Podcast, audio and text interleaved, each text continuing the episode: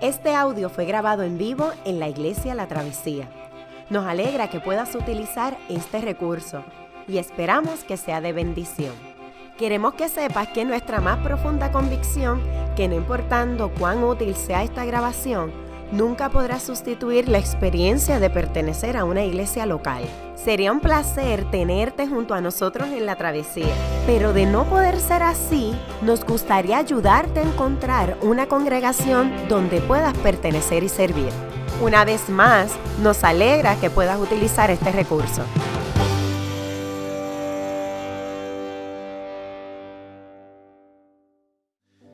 ¿Qué tal si se pone sobre sus pies? Vamos a la lectura de la palabra.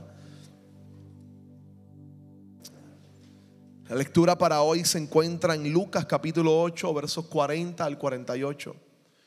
Lucas 8, versos 40 al 48. Cuando Jesús regresó, la multitud se alegró de verlo, pues todos estaban esperándolo. En esto llegó un hombre llamado Jairo, que era un jefe de la sinagoga.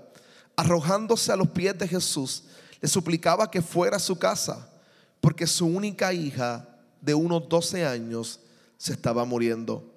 Jesús se puso en camino y las multitudes lo apretujaban. Había entre la gente una mujer que hacía 12 años que padecía de hemorragias, sin que nadie pudiese sanarla ella se le acercó por detrás y le tocó el borde del manto y al instante cesó su hemorragia. ¿Quién me ha tocado? preguntó Jesús. Como todos negaban haberlo tocado, Pedro le dijo, Maestro, son multitudes las que te aprietan y te oprimen. No, alguien me ha tocado, replicó Jesús. Yo sé que de mí ha salido poder. La mujer al ver que no podía pasar inadvertida, se acercó temblando y se arrojó a sus pies. En presencia de toda la gente, contó por qué lo había tocado y cómo había sido sanada al instante. Hija, tu fe te ha sanado, le dijo Jesús. Vete en paz. Le voy a pedir a Ramón que pase por aquí. Hoy vamos a tener un predicador. Tenemos un predicador invitado, es un excelente amigo, este, uno de mis mejores amigos. Este, estudiamos, Dios me permitió conocerlo en el seminario, así que estudiamos juntos en el seminario. Es parte del equipo pastoral de la iglesia, este, la iglesia Alianza Cristiana y Misionera en el cruce Dávila en Barceloneta.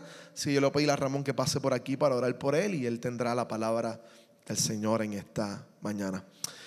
Padre, gracias por Ramón, gracias por la palabra que has trabajado en su corazón para impartirla a nosotros. Te pedimos que, que a través de la misma tú hables a nuestras vidas, que estemos pendientes y podamos recibir tu consejo en esta mañana y en este día. Te lo pedimos en el nombre de Jesús. Amén.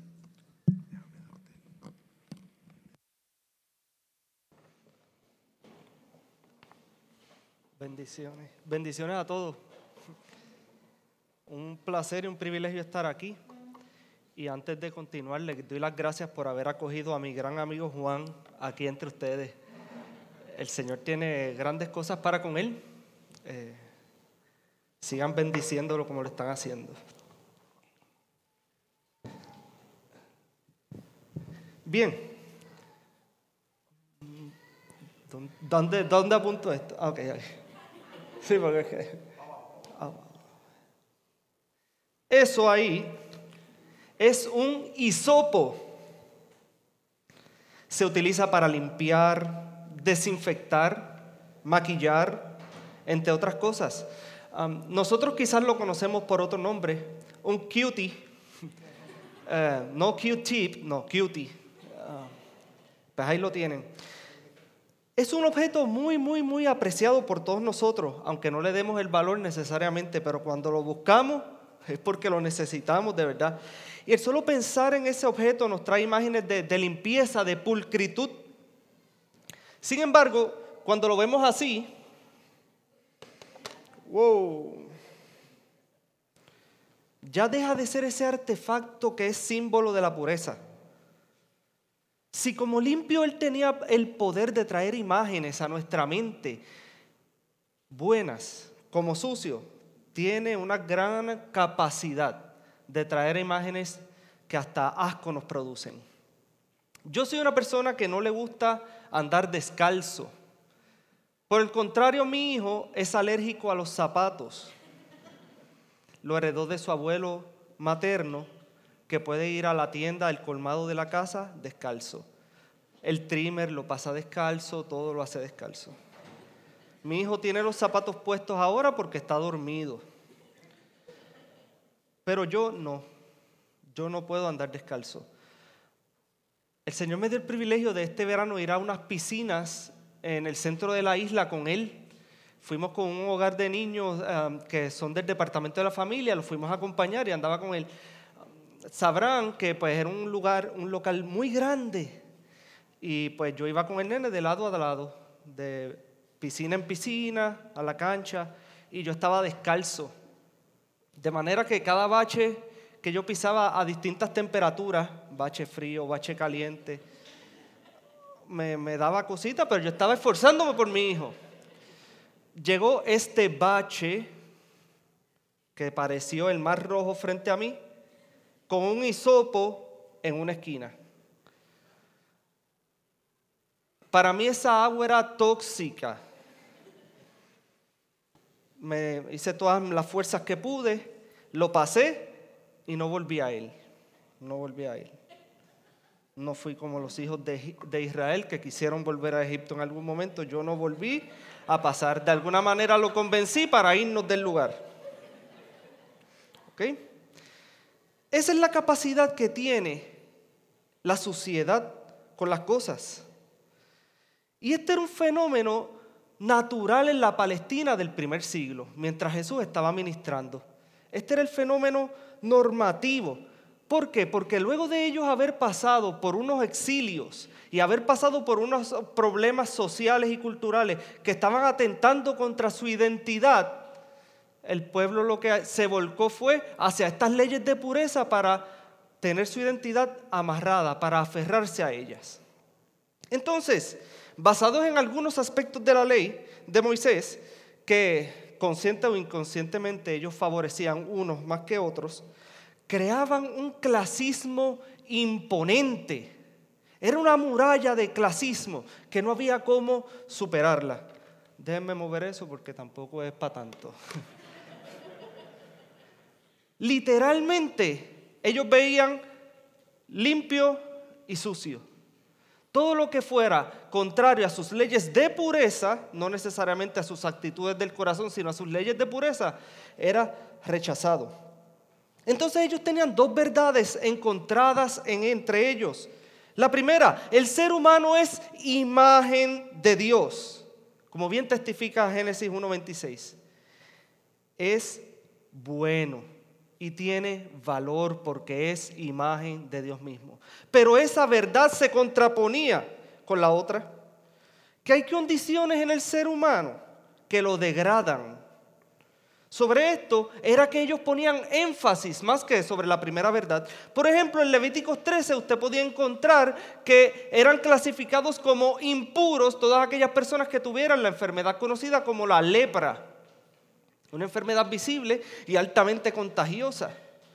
Pero más allá de una enfermedad y unas leyes que cubrían y protegían al pueblo para que no hubiera una propagación en el pueblo que Dios había escogido por su propia gracia para manifestarse a la humanidad, ellos lo veían con otras categorías. Y de, una, no solamente echaban a un lado a la, persona por la enfermedad, sino que la persona era cortada de entre la comunidad. Igual Levíticos 15 nos habla de un caso de, el flujo en las mujeres. Y esto es algo que nosotros tenemos que tener y, ponernos en contexto ¿no? sobre esta verdad, sobre el flujo de las mujeres. Porque hoy día aquellos buenos maridos que se sacrifican y van a hacer el mandado y le dicen, busca leche, pan y toalla sanitaria. Pues uno, un buen proveedor de la casa, va con frente en alto. coge el pan, dos opciones de agua de manteca, especial integral, integral blanco. Eso no es, cogiste la leche y llegaste a las toallas. das tres pasos atrás y un paso más para que tu vista pueda ver la inmensa variedad, alitas, no alitas, overnight, eh, large, medium, yo no sé qué. Y tú dices, ok, ¿cómo yo resuelvo esto? Si tengo el teléfono, está fácil. Si no, lleva otra cosa que no era lo que necesitaba. Eso no pasaba hace 50 años, según me cuentan las abuelas. Hace 50 años, ropa que usted iba a botar, déjamela por ahí que yo la voy a utilizar. Dos mil años atrás, ¿cuál era la técnica? No había tanta donativo de ropa para un flujo de tantos años. Yardas y yardas de tela y yardas de tela cuando en la época, amados hermanos, en un tesoro usted podía encontrar un espejo, quizás algunas joyas y telas. Eso fue hasta el 1500 y pico. Un tesoro usted podía encontrar textiles. De manera que cuando te dice que ella invirtió todo su dinero, no necesariamente te está diciendo que fue buscando sanarse, sino para mantenerse en medio de la misma enfermedad una mujer en Palestina en el primer siglo, sin muchas opciones de trabajo. Los impuros hay que evitarlos. O sea, una mujer es alabada, es mujer virtuosa. ¿Quién la hallará, como testifica Proverbios? Siempre y cuando no tenga una enfermedad. A su vez, un hombre es puro, siempre y cuando no tenga una enfermedad.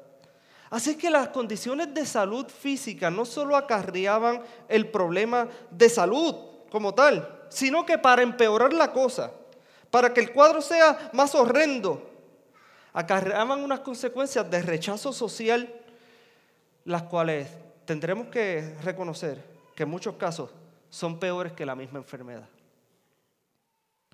Pierdes tu dignidad ante los ojos de los demás, dejas de ser por alguna razón imagen de Dios, tus fuentes de apoyo se van. Tu identidad como parte de un colectivo se esfuma. Ya yo no soy parte de ellos. Te queda solo el rechazo y una nueva identidad.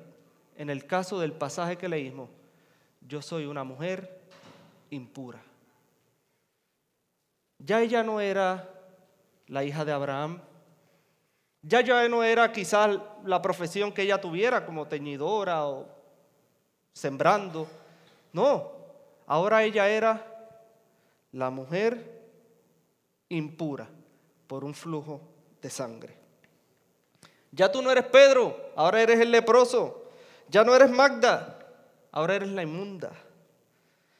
Y dentro de este contexto es que se da uno de los relatos más significativos de los milagros de Jesús. Jesús regresa de Galilea luego de venir de, de haber ido a Gadara. Y muchos nos acordaremos de lo que ocurrió en Gadara. En Gadara, Él liberó a unas personas de su miseria. Miseria producida por, ¿por qué? Por la posesión demoníaca. Una condición que les había traído rechazo social, porque por los comportamientos que ellos habían tenido, dice Lucas 8:27, que él no vivía, que ellos no vivían en una casa, sino que vivían en el cementerio. Mateo en el capítulo 8:28 nos dice que eran feroces. Marcos 5 nos dice que se pasaban todo el día y toda la noche, a toda hora, gritando, gritos feroces que, que ahuyentaban a los demás. Y además nos dice que se autolaceraban. Una condición de miseria y rechazo que la gente evitaba incluso pasar por donde ellos estuvieran. Y Jesús pasó por allí y realizó una liberación que su lectura simplemente nos trae tantas imágenes poderosas a la mente, ¿no? Interesantemente es que en ese pasaje, luego de que ellos fueran liberados, hubo el reconocimiento de la sociedad circundante, la aceptación y, la, y, nuevamente la integración de estas personas a su comunidad. Unos hombres que antes causaban el terror porque estaban endemoniados, hoy día eran bienvenidos de nuevo. Entonces, en medio de un tumulto, de, una muchedumbre y de una petición de sanidad, no olvidemos que Jesús iba de camino a, una, a contestar una petición que le había hecho Jairo. La agenda se le cambió. Y aquí nos encontramos. Un evento que pudo haber pasado desapercibido por completo. Los que han ido a algún mercado en un país extranjero saben lo que es estar en una multitud y que todo el mundo te toque, pero nadie te esté tocando con la intención de llamarte la atención. Y esto es lo que aparenta estar pasando aquí. Una mujer tocó a Jesús, pero no cualquier mujer, una mujer ceremonialmente impura en conformidad a Levíticos 15. Amados, si en Jesús hubiera habido maldad alguna, mentira, falsedad, la reacción natural hubiera sido la mía. Aquí no pasó nada. Aquí no ha pasado nada. Sin embargo, y esto es importantísimo en el carácter de nuestro amado Dios y Salvador Jesucristo. En Él no hay maldad, no hay mentira y no hay nada de falsedad. Él no dijo nada ha pasado. Y podía haberlo dicho, cualquiera en su lugar lo hubiera dicho. ¿Por qué? Porque si yo digo, alguien me tocó y fue una mujer impura, eso va en detrimento de mí mismo. Porque entonces no iba a ser solamente una mujer impura, ahora iba a haber dos impuras, la mujer y la persona que fue tocada. Jesús no tuvo eso como consideración y preguntó, ¿quién me tocó? Ante esto me gustaría que pudiéramos analizar cuál es el propósito de los milagros, porque regularmente nosotros vemos los milagros y los vemos como, como una manera en que Jesús evidencia que es Dios mismo. Sin embargo, Nunca usted va a encontrar un planteamiento en la Biblia sobre alguien que haya sanado a un enfermo, haberse adjudicado divinidad, haberse llamado divino por haber sanado a alguien. Claro, el poder proviene de Dios, pero no necesariamente el instrumento que Dios usa es Dios. Nadie decía que Elías era Dios. Nadie. Nosotros la, próxima opción que tendríamos para acercarnos a los milagros es que son para comprobar el poder de Dios. ese, ese es nuestro paradigma. Jesús sana, número uno, para evidenciarnos que Él es Dios y número dos, para comprobarnos su poder. Y ambas pudieran ser verdad para nosotros hoy. Pero eso sería si lo vemos desde la lejanía del dolor y del sufrimiento de todos aquellos en quien Jesús operó un milagro en Palestina en el siglo I.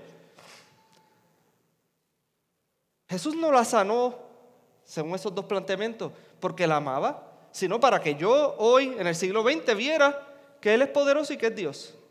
No, amados hermanos. No, amados hermanos. Eso sería descontextualizar los milagros y los portentos de Jesús.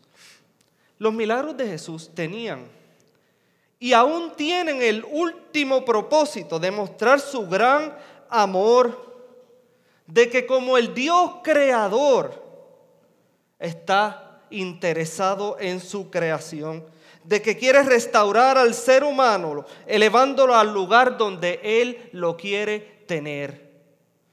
Él quiere restaurar la imagen de Dios en el ser humano. Y ahora lo hace según el modelo de Cristo Jesús, nuestro Señor y Salvador. Él quiere que cada ser humano sea imagen de Cristo. Así que de ahí que Jesús comunique lo que está pasando. No es sanarla por sanarla. Él la pudo haber sanado y seguir caminando. Nada pasó aquí. es que lo que Dios hizo en ella ahora tiene que ser reconocido por otros. La cosa no se puede quedar así. ¿Quién me ha tocado? Muéstrate que ya tú has sido sanada. Ahora vas a ser purificada y restituida ante todos los ojos que te vieron como no imagen de Dios, que te vieron como impura. Este es el momento. Ahora va el próximo capítulo de lo que Dios empezó, donde levantó tu cabeza y te dio un lugar de honra. Amados hermanos, el pecado humilla y degrada. La obra de Jesús nos hace verdaderos humanos.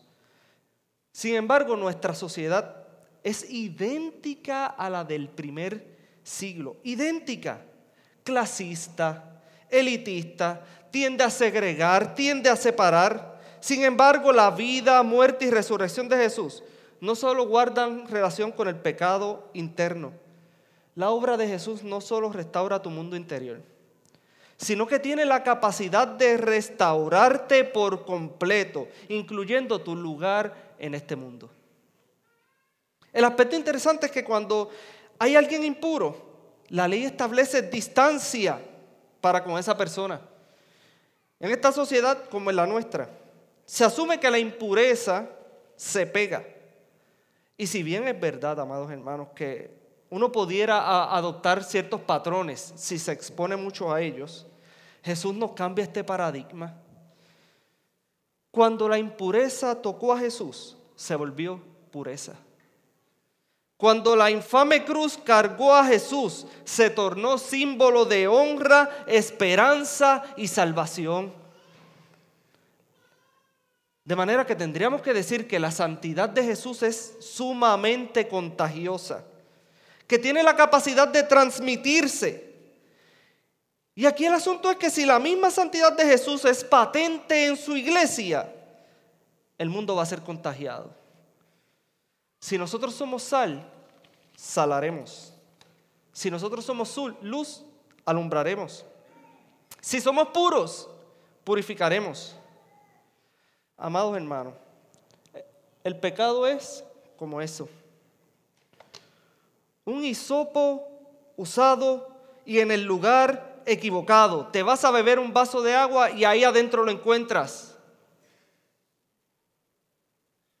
daña no solo el aspecto estético, porque tiene la capacidad de crear asco y repulsión, sino que contamina y degrada lo que toca, lo daña. Mientras que la santidad de Jesús es tan poderosa y contagiosa que no solo limpia, sino que eleva al lugar correcto al hombre y a la mujer, restaura la imagen de Dios en ellos y se ocupa también de que otros la vean. Mientras el pecado ensucia, Jesús limpia. Mientras el pecado humilla, Jesús levanta. Mientras el pecado acarrea vergüenza, Jesús trae honra. Todos nosotros hemos sido lastimados por el pecado de alguna manera. Todos. Humillados, degradados en nuestro interior y frente a otros. Hemos cometido errores hemos tomado malas decisiones y actuado de manera que nos avergüenzan. Quizás por la gracia de Dios no nos hemos visto deambulando, solo por su gracia. Pero no hay ninguna diferencia entre un ejecutivo que no es imagen de Dios y un mendigo. No hay ninguna. viviendo día a día de forma inhumana, hiriendo a los suyos, lastimándonos unos a otros. Vivimos iguales. Como bien lo, expresó Leo Tolstoy en la novela que algunos aducen que relata su peregrinaje espiritual, La muerte de Iván Illich, un gran juez que percibiéndose como superior como élite. Ante su muerte, se puede ver a sí mismo y puede ver que ha dejado lo importante por las apariencias y todo su mundo fue una mentira. El pecado tiene la capacidad de hacernos ver como superiores a otros, pero también tiene la capacidad de hacernos ver como inferiores a lo que podemos ser en Cristo. Muchos han sido irresponsables en sus trabajos, movidos por el pecado, por la pereza o por otros males, y han sido despedidos. Eso es una gran vergüenza. Otros han terminado divorciados, ya sea por decisiones propias, malas decisiones, o por ser víctima de una persona infiel, maltratante, centrada en sí misma. Y eso trae vergüenza. Muchos cargan condiciones físicas o mentales que les acarrean vergüenza. Algunos han actuado de manera vergonzosas a causa del pecado. Grabados en videos, cuentos humillantes que quienes los vieron los siguen difundiendo y propagando. Otros no pueden mirar a los ojos hoy a aquellos que han lastimado, herido y fallado. Hoy Jesús nos quiere recordar, iglesia, que no solo Él ofrece perdón, sino que falta de manifestarse el segundo acto de su obra de restauración y de restitución en nuestra vida. Que la sanidad tanto del cuerpo como del alma traen consigo la restitución. Y eso comienza acercándose a Él para cambiar nuestra impureza por su pureza y nuestras miserias por sus riquezas. La próxima semana, la cristiandad comienza a celebrar Adviento. Y yo les invito, iglesia, a hacer de esta temporada una extensión de lo que significa que el Hijo de Dios se humillara tomando forma de siervo, para que en su humillación todo aquel que, que se encuentre con Él sea un verdadero humano compartiendo su gloria. Se ha levantado de su pecado y se ha incluido en su mesa. Preciosa mesa, sin clases, sino como un miembro de su iglesia, del pueblo que hereda las promesas del rey. Que los actos que hagamos durante este tiempo conduzcan a dignificar a aquellos humillados por el pecado. Celebremos, amados hermanos, que su humillación nos levantó a nosotros hagámoslo levantando a otros. Vayamos, actuemos como Jesús.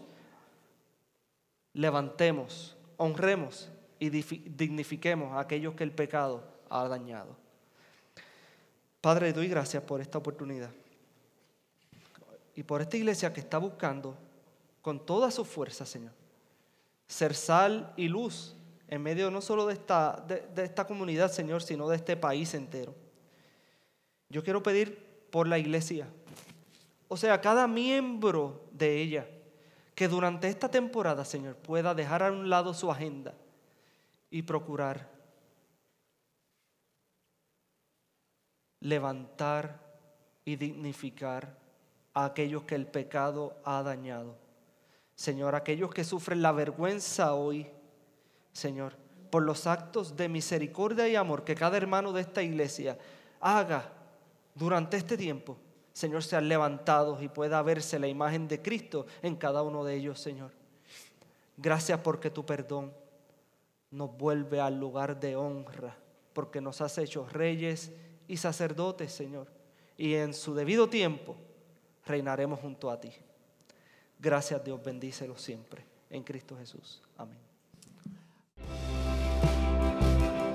Qué bueno que pudiste escuchar esta grabación.